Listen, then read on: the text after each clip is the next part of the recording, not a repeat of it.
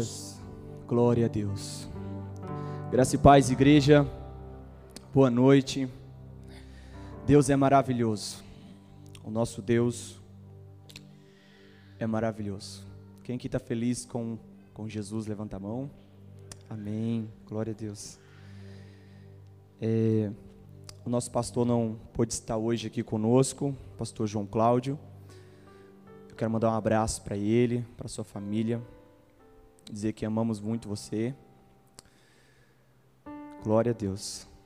Você que está nos assistindo também, receba um abraço do Senhor Jesus. Você que está aqui presente, receba um abraço do Senhor Jesus. Amém? Jones, mas como é que Jesus me abraça? com uma pessoa chamada Espírito Santo. E não é um abraço almático, viu? Nossa, eu estou sentindo ele me abraçando, sabe? Não. É um abraço convicto. Eu sinto-me abraçado no Espírito. Porque a alma é muito fácil ser abraçada. A gente abraça uns aos outros e sente. Mas no Espírito, meu irmão, tem que ter fé. Tem que ter fé nas coisas que não se vê, que não se toca no espírito, o homem tem que falar assim e a mulher tem que falar assim: Eu sinto-me amada por Jesus. Eu sinto-me amado por Jesus. No espírito. Porque se for colocar na alma, ah, nossa alma só deseja coisas más e desejos da carne. A alma deseja alguma coisa que salienta, que dá um ânimo material. Mas no espírito não. No espírito nós estamos convictos que Ele vive, que Ele voltará e que nós não estamos sozinhos, porque Ele falou que não nos deixariam órfãos. Nós não somos órfãos, nós somos filhos, nós somos guiados por esse Espírito, Anderson. E esse Espírito nos dá vida, aleluias. Vamos para os avisos. Você que está nos assistindo, você que está nos visitando aqui pela primeira vez, do lado direito, quem está nos visitando pela primeira vez, levante a sua mão. Sejam bem-vindos, seja bem-vindo. Deus abençoe tremendamente, tá bom? A gente, antes da pandemia, tinha um costume de ir abraçar e uns 40 abraçava, sabe? Mas sinta-se abraçado pelo nosso Senhor Jesus e por todos nós. Sejam bem-vindos. Amém? Do nosso lado esquerdo, quem está nos visitando pela primeira vez, glória a Deus. Meus irmãos, toda quarta-feira, às 19 horas e 30 minutos, nós temos o culto. Às 19h30, culto na quarta. Domingo, às 18 horas, nós temos o nosso culto de reunião. Esse domingo, todo domingo, aliás, Deus tem manifestado um poder sobrenatural de cura familiar. Deus tem manifestado um poder de cura numa estrutura familiar. É muito forte o que Deus tem feito nos domingos aqui. Eu não estou falando isso somente para falar, nossa, eu vou vir no domingo porque eu estou sentindo. Não. Nós viemos aqui domingo, meu irmão, exaltar o nome de Jesus, porque o ambiente que é tão propício do Espírito Santo manifestar a glória. Então você está convidado a participar domingo às 18 horas, o nosso culto presencial e online. Você que está nos assistindo, se puder estar conosco às 18 horas, vem estar conosco. Chegue um pouquinho mais cedo, organize aqui o seu lugar. Se não couber gente aqui, como diz nosso pastor, os líderes vão para fora, né?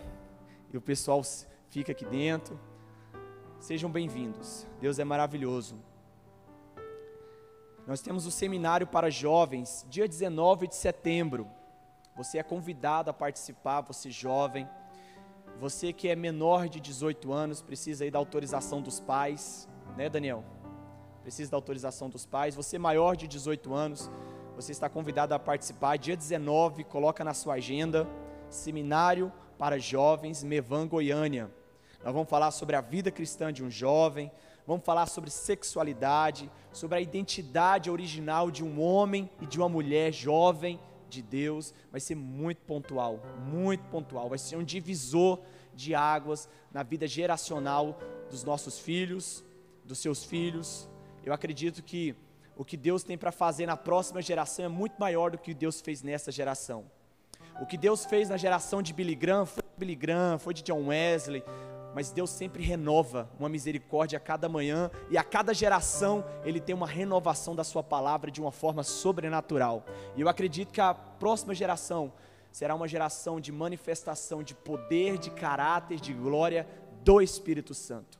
Serão jovens convictos, participe desse seminário junto conosco.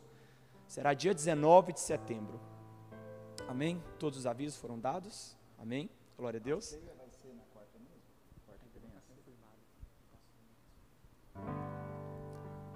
Aleluia. Abra suas Bíblias em Marcos capítulo 1, versículo 40. Livro de Marcos, o Evangelho de Marcos, capítulo 1.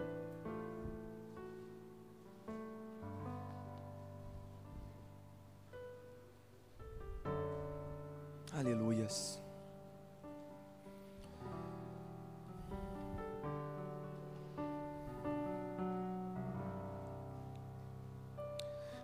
Marcos capítulo 1, verso 40, diz assim: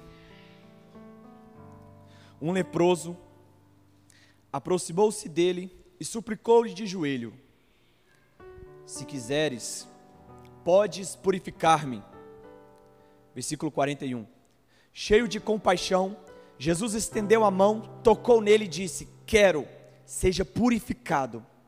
Imediatamente, a lepra o deixou e ele foi purificado.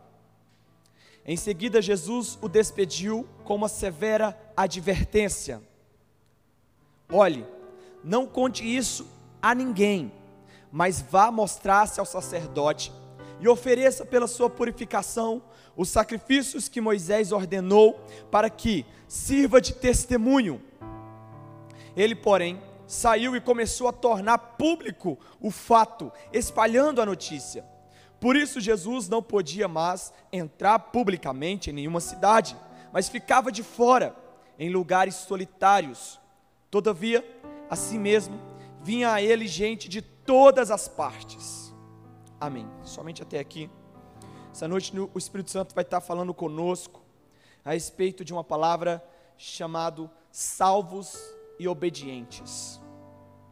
Vira para o seu irmão do seu lado, olha com ele e fala assim: salvos e obedientes. Aqui no versículo 40, nós vemos a história de um leproso. Um leproso se aproximou de Jesus e suplicou de joelhos. Um leproso suplicou, ele ajoelhou, ele se humilhou. Um leproso, naquela época, era uma pessoa excluída da sociedade, não tinha vínculo com ninguém. E quando aquele leproso ele rompe as barreiras e encontra com Jesus e se ajoelha aos pés de Jesus, aquele leproso ele fala: Jesus, tem compaixão de mim. Uma pessoa que tinha lepra, ela não era bem na sociedade, era ela excluída da sociedade. Ela não era bem vista. Em uma comunidade como essa, uma pessoa leprosa não entrava, porque todos olhavam torto para ela, todo mundo apontava o dedo para ela.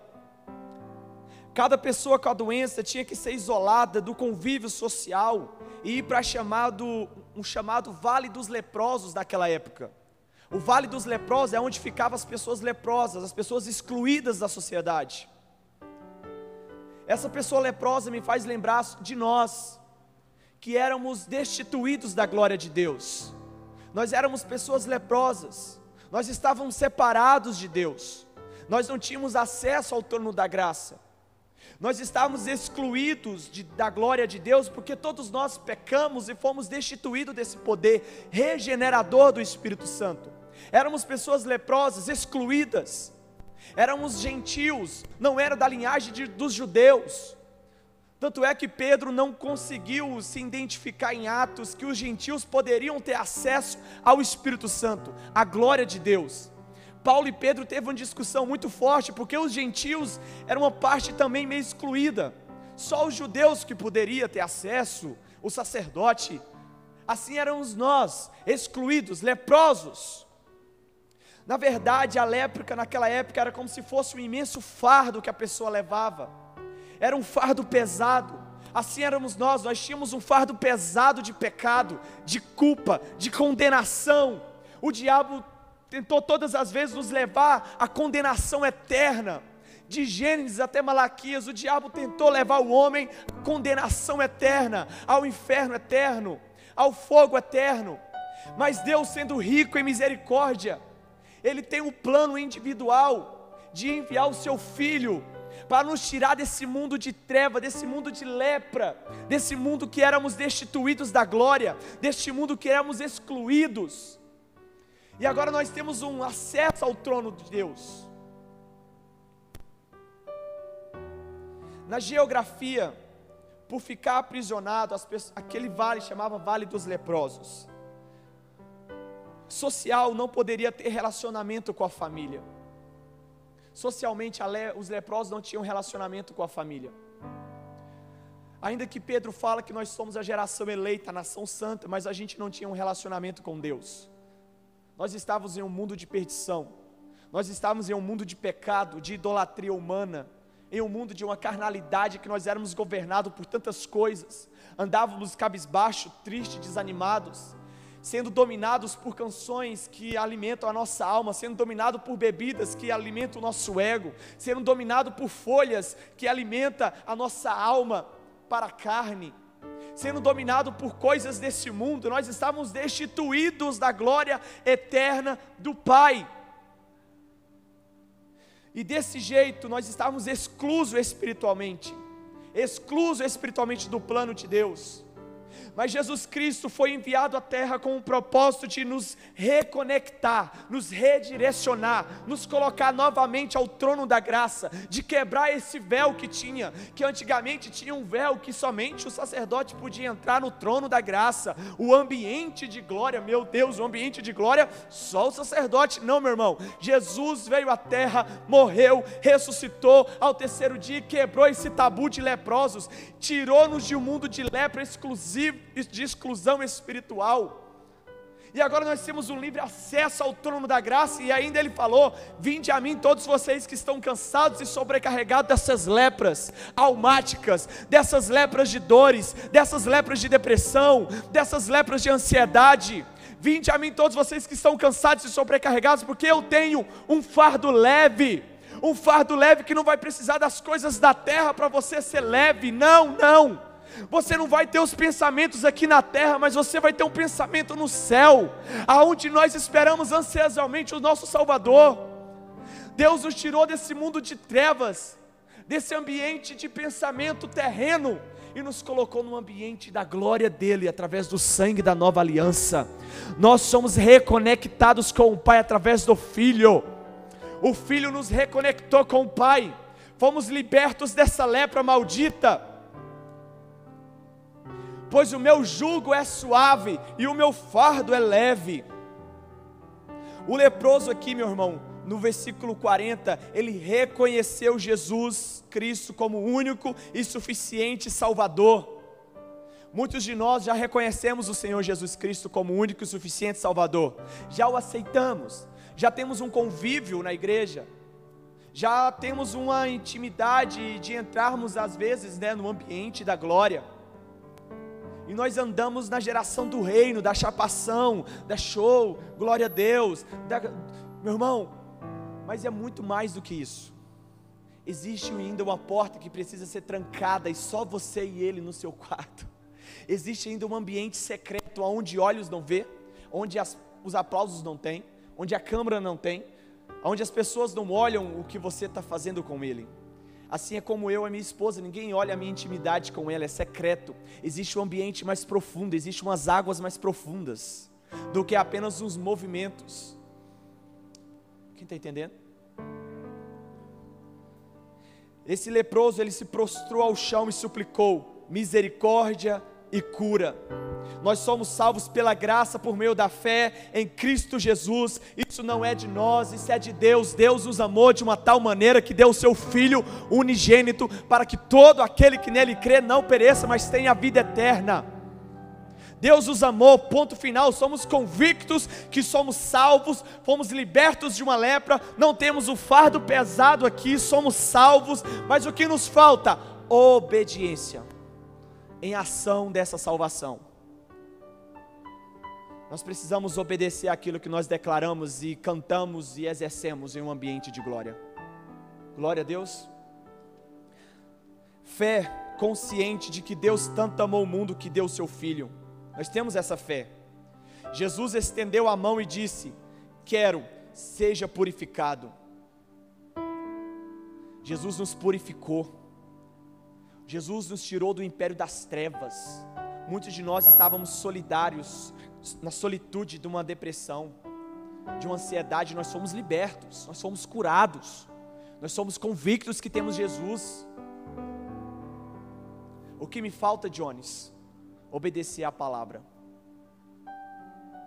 Nós não podemos viver somente uma salvação e uma graça de que é uma chapação e eu vou no culto todo domingo e eu vou no culto toda quarta e glória a Deus, eu amém. Não, meu irmão, é obediência. Nós precisamos obedecer aquilo que o Senhor Jesus deixou escrito na palavra. E o interessante aqui é que Jesus falou para aquele leproso aqui no versículo 44, após o leproso ser curado, após o leproso, o leproso receber a purificação, após o leproso receber a compaixão do Senhor Jesus, o Senhor Jesus advertiu, no versículo 44: Olhe, não conte isso a ninguém, mas vá e mostre ao sacerdote e ofereça pela sua purificação os sacrifícios que Moisés ordenou para que sirva de testemunho. Só que o leproso não obedeceu à palavra de Cristo. Após a receber a cura, após a receber o milagre, o leproso saiu e começou a, a falar publicamente que ele estava sendo curado, que a cura havia chegado para ele, ele, era, ele estava liberto, agora, agora eu sou livre, eu sou livre, livre sou, Cristo me libertou. Cara, mas Jesus falou para você não falar publicamente. Não, mas agora eu sou salvo. Uh! Não, meu querido, ouça o que Jesus falou. Jesus falou para não falar publicamente, foi uma ordem que ele falou para aquele leproso naquele dia. E muitos de nós somos assim. Somos salvos, dizemos que estamos na graça, e Jesus dá uma ordem para nós e nós não obedecemos. E esse leproso impediu o Senhor Jesus Cristo neste lugar aqui, nesse momento, de fazer aquilo que ele havia sido enviado. Porque Jesus aqui, no versículo 38, acompanha comigo no versículo 38.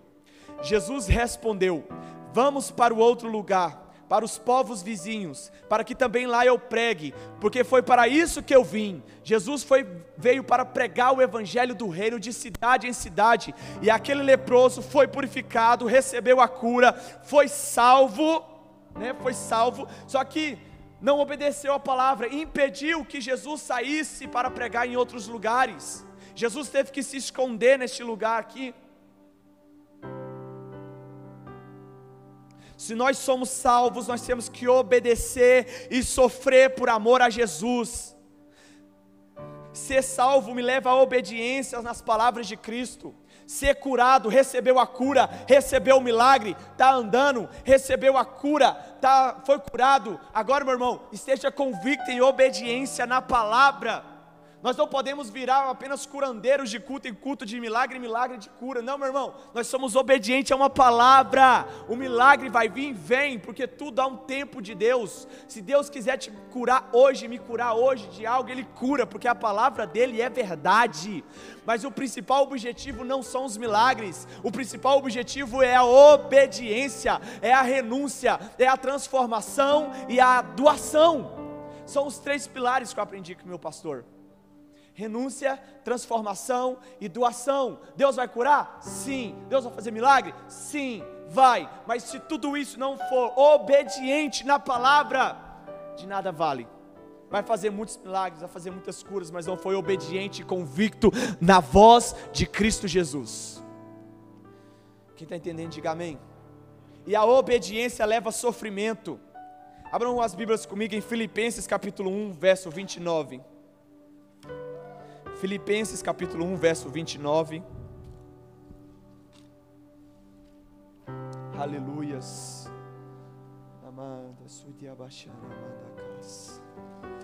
Filipenses capítulo 1, verso 29. Diz assim: Pois a vocês foi dado o privilégio de não apenas crer em Cristo, mas também de sofrer, de padecer por Ele Olha aqui comigo, querido. Nós cremos em Jesus, sim ou não? Cremos que Ele é o Cristo ressurreto, que Ele é o Filho de Deus, recebemos a cura, fomos salvos, fomos retirados de um mundo de trevas e transportados para um reino de luz. O que nos falta agora, Jones? Andar nesse reino, se movimentar nesse reino, tomar posse daquilo que o Senhor tem falado nesse reino.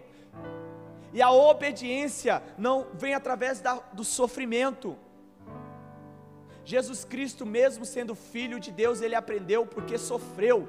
Não tem como eu ter um aprendizado na minha vida com Cristo se eu não padecer por Ele, se eu não sofrer por Ele, se eu não me entregar completamente a Ele. Então, Jones, você está querendo dizer que não basta ser salvo? Querido, a salvação é a porta de entrada, é um start em que Deus nos tira de um império que nós estávamos condenados e nos coloca em um reino maravilhoso. Isso é graça maravilhosa. Ninguém pode fazer nada disso, somente Cristo fez. Agora o que, é que eu tenho que fazer? É me movimentar nesse reino, porque o reino de Deus é tomado por esforços, é esforços, meu irmão, é renúncia, é transformação, é doação. Eu nego a mim mesmo, eu me dou ao Senhor Jesus, eu transformo dia após dia a minha carne.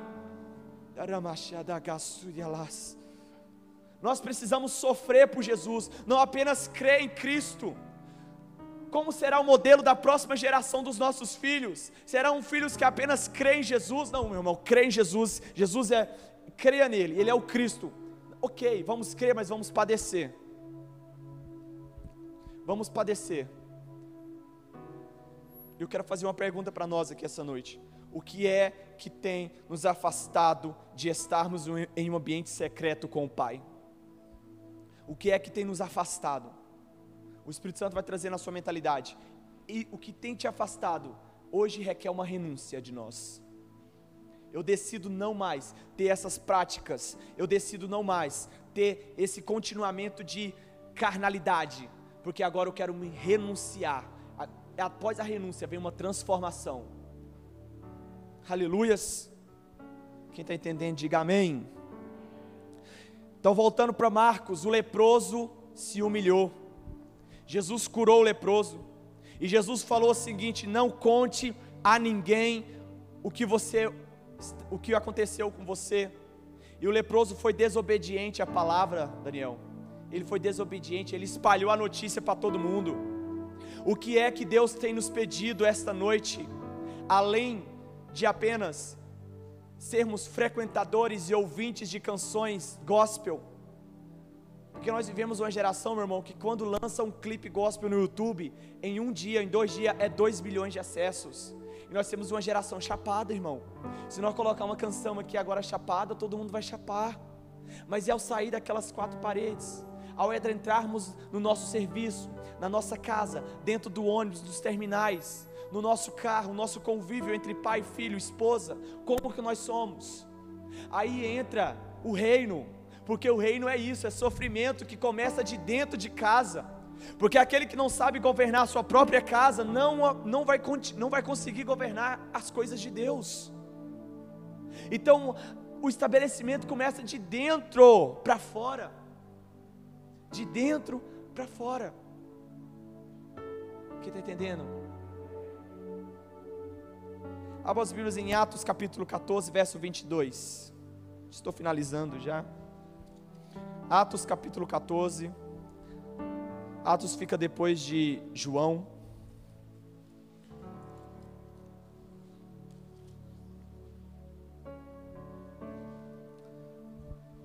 Livro de Atos 14, 22.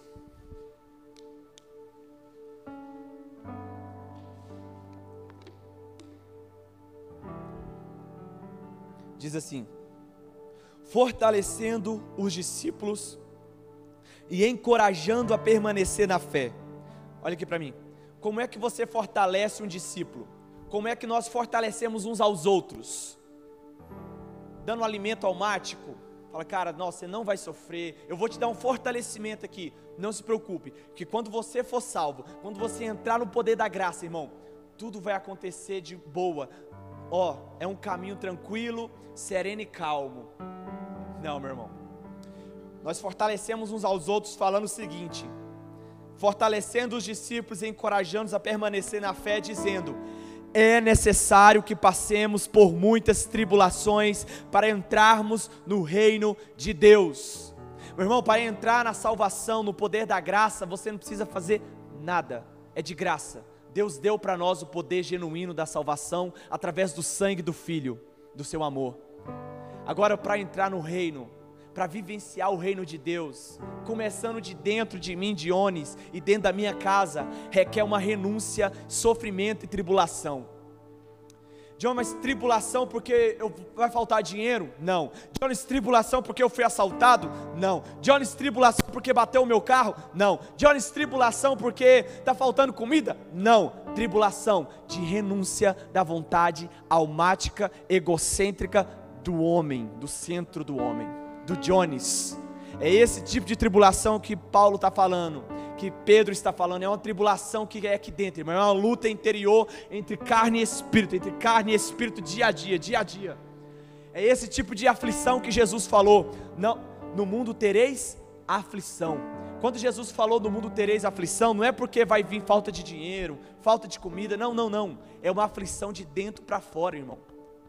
É uma aflição entre que a alma vai falar assim: peque, minta, prostitua, ouça, ouça esse tipo de música. Aí a aflição vem quando você fala não. Aí você começa a sofrer aqui dentro. Aí é nessa hora que o Espírito Santo entra e intercede por nós com gemidos inexprimíveis. Porque o Espírito Santo, meu irmão, ele só espera que eu e você fale assim: Eu me nego a mim mesmo. Eu me renuncio diante desse ato eu renuncio isso que está doendo o meu, o meu eu, a minha carne, a minha alma, eu renuncio ao Espírito Santo. Nesse momento, o Espírito Santo entra, porque aí nós só fomos fracos. E quando Paulo fala que nós somos fracos, aí que nós somos fortes, não é uma fraqueza espiritual, tipo assim, nossa, coitadinho de mim, eu sou tão fraco, não, meu irmão. Nós somos fracos por causa que nós não, não conseguimos dominar a nossa carne por nós mesmos, nós dependemos do Espírito Santo. E nós somos fortes por causa do Espírito Santo. E nós somos mais do que vencedores por causa do Espírito Santo. Aí se eu sou convicto, eu sou forte por causa do Espírito Santo, mas eu mesmo, Dionis, governar, tentar governar a minha carne e a minha alma, não consigo sozinho.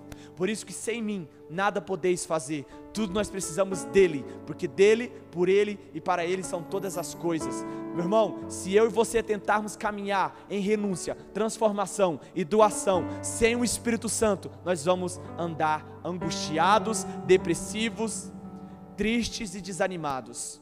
Mas com o Espírito Santo, ah, mas é tão bom. Com o Espírito Santo eu posso estar preso, que eu canto ao Senhor. Com o Espírito Santo as cadeias se quebram. Com o Espírito Santo eu tenho uma convicção plena que eu estou sendo chi chicoteado, mas Ele está no controle. Com o Espírito Santo pode bater, mas bata com gosto, porque eu estou ciente no meu interior que Ele está me governando. Forte isso, cara porque nós vivemos uma geração que está precisando tanto de umas mensagens de coaching e tira o poder genuíno do Espírito Santo. Não, querido, você vai sofrer e nós vamos sofrer. Nesse mundo nós vamos sofrer, mas é um tipo de sofrimento que é aqui dentro. Não é aquele tipo de sofrimento democrático. Qual que é o sofrimento democrático? O aumento do salário mínimo vai ser de 10 reais. Meu Deus, eu estou sofrendo. Qual que é o sofrimento democrático? A gasolina aumentou. Meu Deus, a gasolina aumentou. Esse é o sofrimento democrático, não, querido, não é esse tipo de sofrimento democrático que a Bíblia fala, que, os, que Cristo fala, é o sofrimento aqui dentro, aqui dentro, entre o coração e a mente. Glória a Deus. Aleluia. E para finalizar, vamos abrir em 1 João, capítulo 2. 1 João, capítulo 2.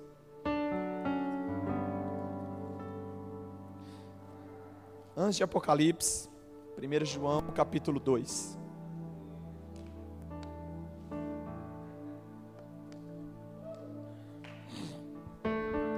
Capítulo 2, versículo 5. Diz assim: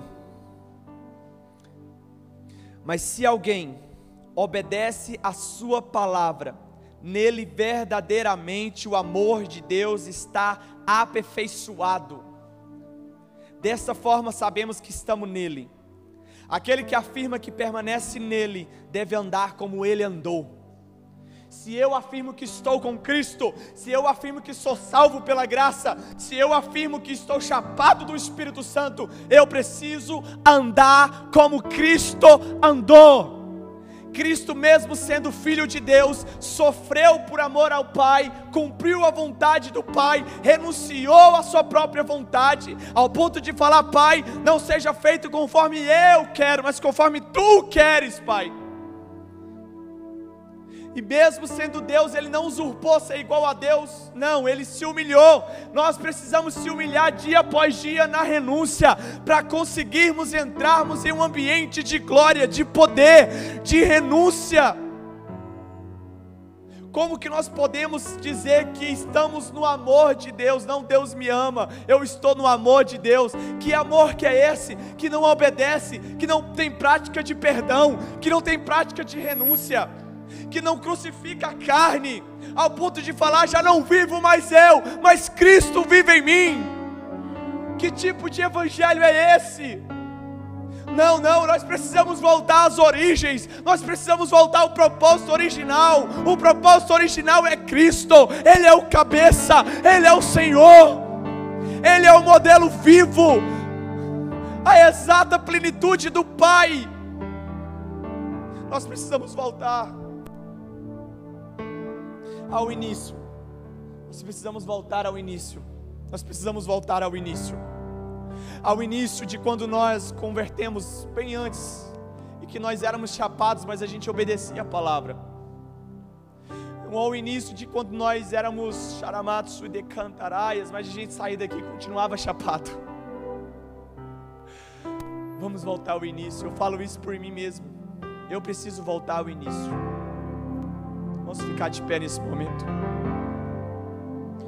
Aleluias. Quero voltar ao início de tudo, encontrar-me contigo, Senhor. Aleluias.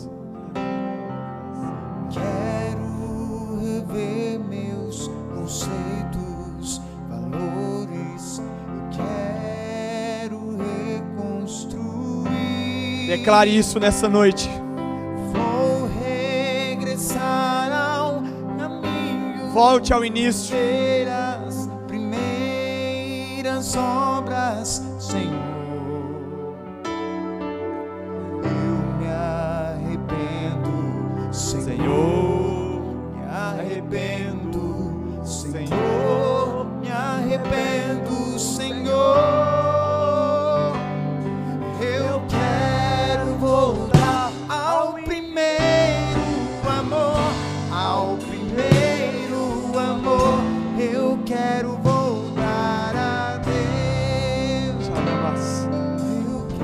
Você que quer voltar ao primeiro amor, erga suas mãos. Eu vou erguer que eu quero voltar ao primeiro amor, Jesus. Pai, nós queremos voltar, Jesus, a ser aquelas pessoas que nós éramos chapados da tua glória em obediência, meu Pai. Nós queremos voltar, meu Pai, àquele início que nós éramos tão obedientes que se falava assim, mentira, nós já teremos de medo, meu Pai. Ao momento de falar assim, é, prostituição, a gente já tremia, meu Pai amado, com temor e tremor. Nós queremos voltar, meu Pai, ao início de obediência, obediência, meu Pai, na tua palavra. Nós não queremos, meu Pai, viver uma geração de aparência, nós renunciamos, renunciamos, renunciamos toda aparência evangeliquez, toda aparência gospel. Nós renunciamos, meu Pai.